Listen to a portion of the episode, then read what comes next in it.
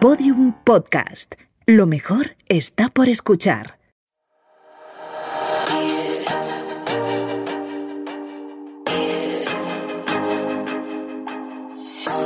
Family Podcast, un proyecto de Santillana para compartir en familia.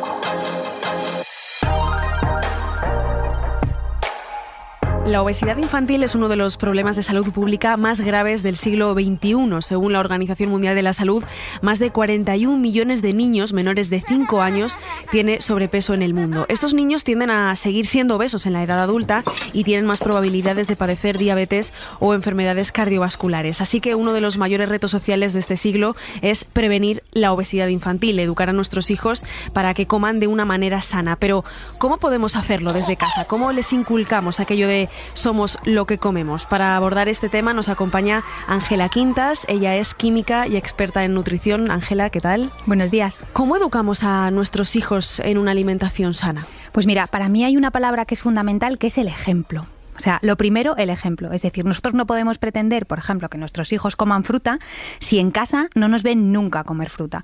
O crearles unos buenos hábitos a la hora de comer, que coman despacio, que mastiquen los alimentos, sin siquiera nos sentamos con ellos a la hora de comer o les tenemos viendo la tele mientras están totalmente abstraídos y se van comiendo aquellos alimentos. Eso nos obliga también a nosotros a hacer una revisión como padres de lo que comemos. Claro, o sea, yo creo que el papel de los padres es fundamental. Es decir, ellos eh, al fin y al cabo aprenden por imitación. Entonces, algo muy muy importante es que nosotros tenemos que dar ejemplo. No podemos pretender que nuestros hijos tengan buenos hábitos a la hora de comer o incluso eh, una postura adecuada en la mesa si, si no nos están viendo, porque ellos al fin y al cabo lo que hacen es reflejar lo que ven en nosotros. ¿Cómo hemos llegado a esta situación de esta gran cantidad de niños que tienen sobrepeso? A ver, yo creo que ahora hay una cosa buena y una cosa mala. Una cosa buena es que mm, tenemos acceso a muchísima cantidad de alimentos, ¿no? Vamos al mercado, tenemos acceso a mil cosas, muchos alimentos que ya están preparados, ultraprocesados, que antes no teníamos tanta variedad. Eso es una ventaja y una desventaja. El hecho de tener la oportunidad de tener en casa tanta cantidad de alimentos es bueno, pero ahí es donde llega el momento importante de la elección de esos alimentos. Entonces, eh, también eh, cada vez comen más los niños en el colegio. Antes éramos muy pocos los que comíamos en el comedor, casi todos volvíamos a casa. Entonces, es verdad que aunque los colegios planifican muy bien los menús, pero desde casa también que hay que hacer un trabajo importante, sobre todo de una planificación.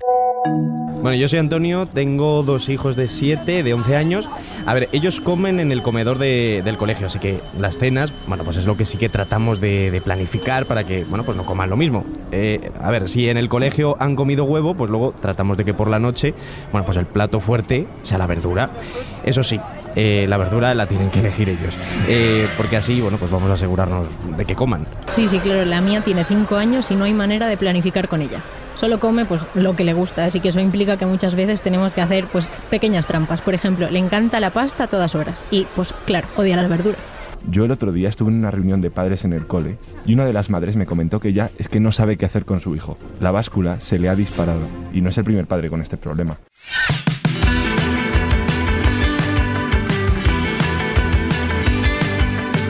¿Qué complicaciones lleva, asociado el sobrepeso?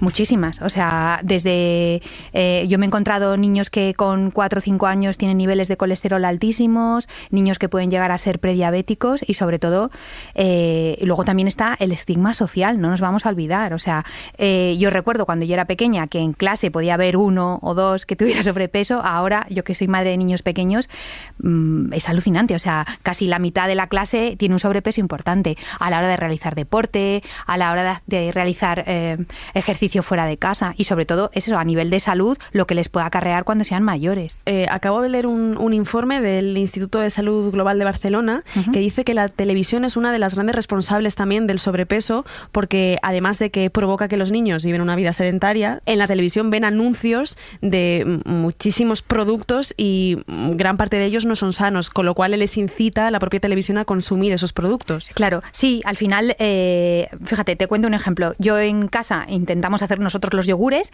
y hay una marca de yogures muy, muy conocida que sacaba unos, mm, unos envases que eran un guerrero. Entonces mi hijo a toda costa quería tener ese envase del de, guerrero y le dije que no, porque nosotros en casa hacíamos los yogures. Y un día revisando su bolsa me encontré que tenía una y le pregunté, ¿y esto? Y me dijo, pues lo he cogido de una papelera, porque él realmente le daba igual comprar él. Mm. Lo que quería realmente era el guerrero. Entonces lo que hicimos fue, fue ir al supermercado, vaciamos los botes y él ya tenía. Entonces con eso las marcas juegan mucho. Es decir, la galleta que tiene un dibujo, eh, la pegatina que te viene con no sé qué. Al final hay muchas veces que los niños no quieren el producto en sí, sino quieren el regalo que viene asociado a ese producto.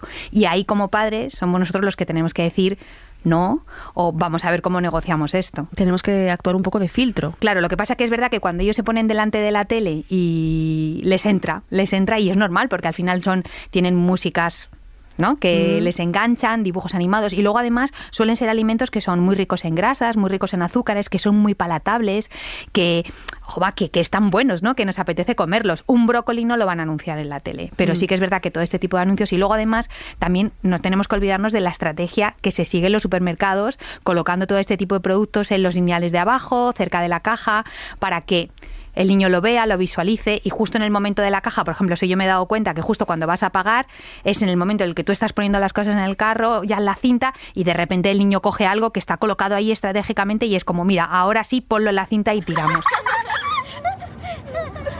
Llevar a mi hija al supermercado es un infierno. Quiere coger todo lo que tiene a su alcance. Tiene cuatro años y las estanterías de abajo le vienen al pelo, así que acaba cogiendo todos los productos con más azúcar de la tienda y es imposible decirle que no. Yo lo que hago directamente es no llevarla al supermercado. Y si alguna vez tengo que comprar algo que necesito, y aprovecho además para hacerlo cuando la recojo en el colegio porque el supermercado está al lado, intento no moverme más allá de la verdulería o la panadería. Pero es que eso es inviable. ¿Y si te falta, por ejemplo, muesli? ¿Cómo evitas que además del muesli, pues el carro se te llene de bollería, de ultraprocesados? En otro episodio de, esta serie de Compartir en Familia de Santillana, hablamos con una madre eh, precisamente sobre el momento de la compra del supermercado, porque ella nos mencionaba que era uno de los momentos más críticos eh, en la crianza de sus hijos y nos decía, la conclusión que yo he sacado es no llevar a mis hijos al supermercado. ¿Cómo podemos em, evitar o cómo podemos manejar estas situaciones cuando nuestro hijo quiere coger un producto que vemos que no es sano, pero no hay manera de convencerle que no? Claro, yo lo que suelo siempre decirle a los padres es que nos sentemos con ellos a hacer una lista de la compra. O sea, yo creo que eh, los niños tienen que, bueno, cuando son muy chiquitos no, ¿no? Pero cuando ya tienen a partir de 6, 8, 9, 10 años, tienen que participar en esa compra. Entonces, yo lo que, hace nosotros, lo que nosotros hacemos es el sábado nos sentamos, planificamos qué vamos a comer en, la semana, planificamos las medias mañanas y las meriendas para ver qué es lo que se va a llevar al cole y nos hacemos una lista. Y con eso vamos al súper y ya sabemos que tenemos que comprar lo que tenemos aquí. Y luego siempre tenemos un extra que decidimos, ¿no? Que puede ser, bueno, pues no sé, a veces compramos unas galletas o a veces tal. Siempre hay solo un extra. Un extra que tiene que durar para toda la semana y que tiene que reunir pues unos requisitos que dentro de los extras sea lo más saludable posible. Si tú se lo explicas y tú le pactas lo que vas a hacer, lo vas a tener mucho más fácil que si ni siquiera tú sabes lo que vas a comprar. Y al final estás dudando. Entonces, dudas, te plantas allí delante de aquellos pasillos llenos de, de bollería y de cosas y al final es que incluso tú vas a tener ganas de que eso entre en tu carro. ¿Qué tiene que incluir un menú ideal? Mira, a mí me parece muy importante, eh, sobre todo, yo siempre digo, ahora que estamos tan, eh, tan concienciados de los envases, de leer las etiquetas, tal, las cosas que no tienen etiqueta, la carne, el pescado, los huevos, la verdura, la fruta, ya está, eso va de cara. O sea, ahí no tenemos que ver si tenemos azúcares ocultos, si tiene unos niveles de grasa, ya sabemos lo que hay. Entonces, para mí es muy importante hacer la compra en el mercado, ¿no? O bueno, en una gran superficie, pero que, que sepas que realmente lo que estás comprando. Entonces, ¿qué debemos incluir? Pues frutas, verduras, carne, pescado, huevos, eh, lácteos, siempre intentando conseguir aquellos que sean de mejor calidad. Y luego es que la suerte que tenemos es que estamos hablando de pescado, tenemos tanta variedad de pescados que es difícil no encontrar un pescado que a ellos les guste o una verdura, a lo mejor el brócoli mm, pues como que no, pero podemos encontrar alternativas o podemos encontrar alternativas también de cómo cocinar esas verduras. Por ejemplo, yo me di cuenta que la verdura a la plancha como que no, pero sí que podía hacer espaguetis de calabacín, que al final la sensación que tenían era de que estaban comiendo espaguetis y en realidad se estaban tomando un espagueti, o sea, un calabacín entero eh, junto con gambas, con no sé qué. O sea, y también el hecho, por ejemplo, que ellos vean cómo, o sea, que participen en esa comida. Y sobre todo, algo súper importante es que eh, cuando son pequeños, eh, ellos no conocen las texturas. Los alimentos tienen texturas muy diferentes. Y cuando tú, yo siempre pienso, si tú te metieras en la boca algo que nunca antes has, to- antes has tocado, posiblemente te daría rechazo. Entonces, una buena manera es que los niños tengan, eh, puedan tocar esas texturas antes de introducírselas en la boca. ¿Para qué? El primer día a lo mejor no lo quieren, el segundo día tampoco, pero el tercer día dicen, bueno, pues mira, esto lo voy a probar. O sea, que ellos participen a la hora de preparar los platos, de hacer la compra. A mí me parece súper importante. Cuando vamos de vacaciones a un hotel con buffet, al final mi hija acaba cogiendo siempre lo mismo. Pasta, filetes empanados, las cosas que le gustan. Yo me había estado trabajando mis menús sanos durante todo el año, pero cuando tienes todas las opciones a tu alcance, pues acaban cogiendo lo, lo menos sano y al final es muy frustrante. Bueno, pero eso no pasa si tú los haces partícipes también de los menús, ¿no? Que vamos, que los hagan contigo. Yo es lo que hago con mis hijos. Y cuando salimos fuera de casa, pues sí, a veces cogen un filete empanado, pero ya contemplan también otras opciones, como la pasta, los cereales. Sí, claro, pero luego llegan los fines de semana y vamos a casa con los abuelos y claro, allí come todo lo que he estado evitando precisamente durante toda la semana. Yo esto lo pienso como un extra, como cuando les doy a comer algo que normalmente no les daría. Intento compensarlo cuando vuelve a casa cenando un extra de verdura, por ejemplo. Es que elaborar un menú completamente sano a mí me genera dudas. Intento no repetir platos, que no le apetezca todo lo que cocinamos. No sé, es que es normal, a veces te rompes la cabeza buscando el menú perfecto, pues que sea variado, que no se repita y que a ellos también les entre por los ojos. Eh, vamos a elaborar un, un menú. Vale. A modo de ejemplo. Mira, el desayuno, en el desayuno tenemos un gran problema. ¿Por qué? Porque el desayuno de los campeones, el desayuno, si te fijas, todo lo que nos venden en los medios de comunicación son desayunos dulces y no tiene por qué serlo. O sea, un desayuno no tiene por qué ser dulce. Entonces, habrá que buscar, habrá que ver alimentos que no sean ricos en azúcares y ricos en grasa. Por ejemplo, se me ocurre una fruta, tampoco es verdad que no le vamos a dedicar dos horas a preparar el desayuno, pero una fruta cortada, una mandarina o un plátano, una rebanada de pan y sobre esa rebanada de pan podemos poner mil cosas. Podemos poner un poco de hummus, podemos poner jamón york, podemos poner jamón serrano. Un día, por ejemplo, podemos hacer un bizcocho maravilloso en casa que esté hecho con aceite de oliva, con tal. O sea, podemos ir combinando. Hay niños que no quieren, de- podemos meter un lácteo, por ejemplo. Yo también en casa muchas veces hago yogur con frutas, con algo de frutos secos, tal. Eso también está muy rico para los niños. Pero sobre todo, yo lo que me he dado cuenta que funciona muy bien es que ellos participen en ese desayuno. Nosotros, por ejemplo, el fin de semana lo que hacemos es que ponemos yogur, muchos tipos de frutos secos, muchos tipos de fruta y que sean ellos los que se van añadiendo ese desayuno. Si ellos se preparan el desayuno, te garantizo que se lo comen, porque no es algo que les han impuesto.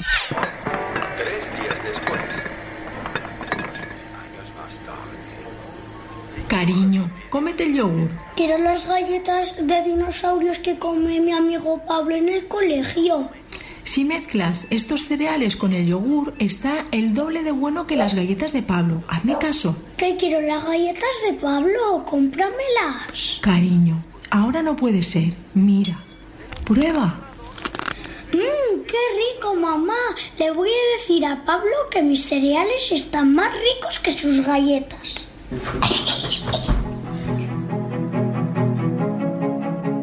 Family Podcast.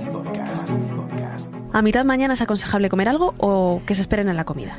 Yo creo que sí. Hay veces que es verdad que la, comida la hacen muy pronto, ¿no? Pero ese recreo, ¿no? En el que todos hemos hecho algo, ahí nada de bollería.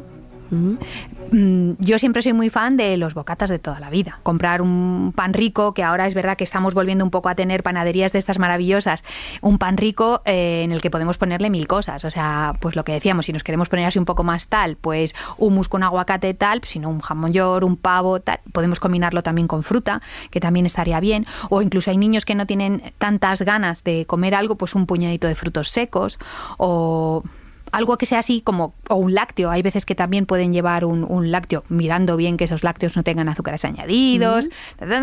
Entonces yo creo que eso sería una buena idea para la media mañana y, y también para la tarde, ¿no? El hecho de que a mí me parece fundamental, ¿no? Que hagan una merienda porque hay veces que comen muy pronto, comen a la una o así y a lo mejor la cena se la estás dando a las ocho. Pues ahí entre medias, encima si tienen actividades extraescolares, que si baloncesto, que si tal, salen del cole diciéndote, por favor, por favor, ¿qué me has traído? Entonces intentar evitar sobre todo eso, alimentos que sean muy ricos en grasas y muy ricos en azúcares.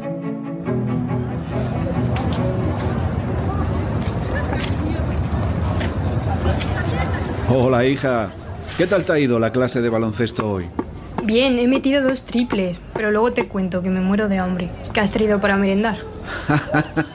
¡Ay, qué prisas, qué prisas! Venga, toma. Un bocata de jamón y un plátano. ¿No quedaban chocolatinas?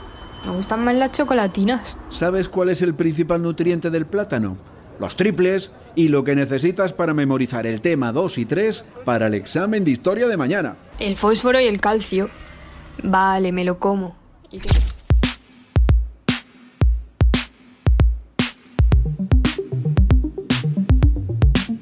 ¿El azúcar hay que evitarlo a toda costa o pueden tomar azúcar? Porque este es otro tema también polémico. A ver, eh, el azúcar tenemos dos tipos de azúcar. El azúcar añadido, que es el azúcar que nosotros le podemos añadir a un vaso de leche, que eso sí que es verdad que no es necesario. Es decir, el bebé cuando toma eh, leche materna, es verdad que la leche materna tiene un ligero sabor dulce, pero ellos no están acostumbrados a esos sabores tan dulces. Es decir, nosotros les acostumbramos a esos sabores tan dulces.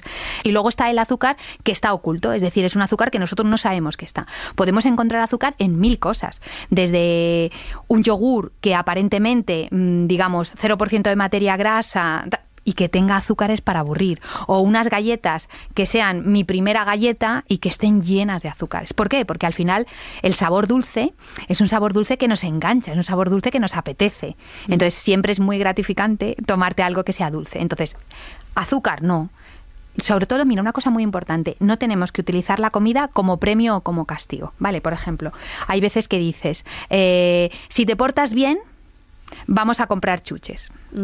Al final, eh, yo te digo, porque me lo he encontrado muchas veces en consulta, que hay muchos niños que asocian el premio a un elemento dulce. No, o sea, es o si te portas mal, hoy no vamos a comer una hamburguesa. No, la comida es otra cosa. O sea, vamos a comer, me porte bien o me porte mal. No podemos relacionar, no podemos nunca asociar la comida con el comportamiento del niño. Eso sí que hay que diferenciarlo desde el minuto uno.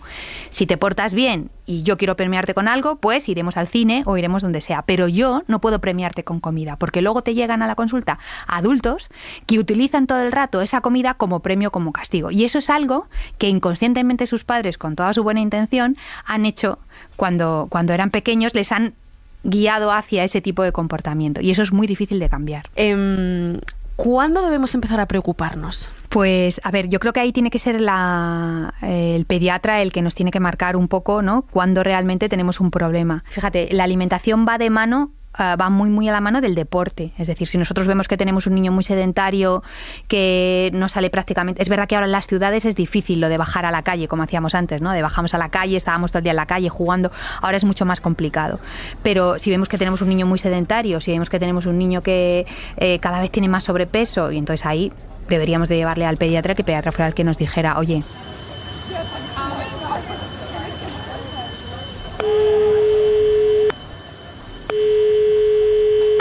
Hola. Víctor, hola. Víctor Arufe, profesor de educación de la Universidad de A Coruña. ¿Cómo podemos desde casa educar a nuestros hijos para que incluyan el deporte como un hábito? Pues yo creo que la mejor educación que se puede hacer es siempre con el ejemplo. Es decir, eh, los valores y sobre todo las rutinas se establecen pues eh, con el ejemplo familiar, ¿no? Entonces, mm, hacer deporte los adultos para que los niños por imitación también lo hagan, pues es uno de los mm, uno de los buenos consejos que siempre suelo dar. Luego también muy importante es establecer rutinas desde la infancia en la etapa de infantil de 0 a 6 años es cuando prácticamente una persona establece todas sus rutinas, ¿no? Entonces, si al niño se le acostumbra a hacer prácticas de actividad física con 4, 5, 6 años, pues también sabe que forma parte de su vida. Por tanto, seguramente en la etapa de primaria y en secundaria seguirá haciéndola y luego también pues eh, atender a sus preferencias. Eh, yo creo que nos debe dar igual qué tipo de deporte practique, sino dónde se encuentra cómodo o qué deporte quiere practicar él, sus intereses más que las facilidades que podamos buscar nosotros como adultos. ¿no? Atender a sus necesidades e intereses es primordial también para que hagan deporte. ¿Y qué pasa cuando, cuando les cuesta? ¿Cómo podemos mm, incentivarles? Atender siempre pues a las amistades. Seguramente algún amigo de él del colegio pues haga un deporte o se ha apuntado a alguna escuela deportiva, pues podemos animarle, invitarle a, a que se apunte y que vaya con él.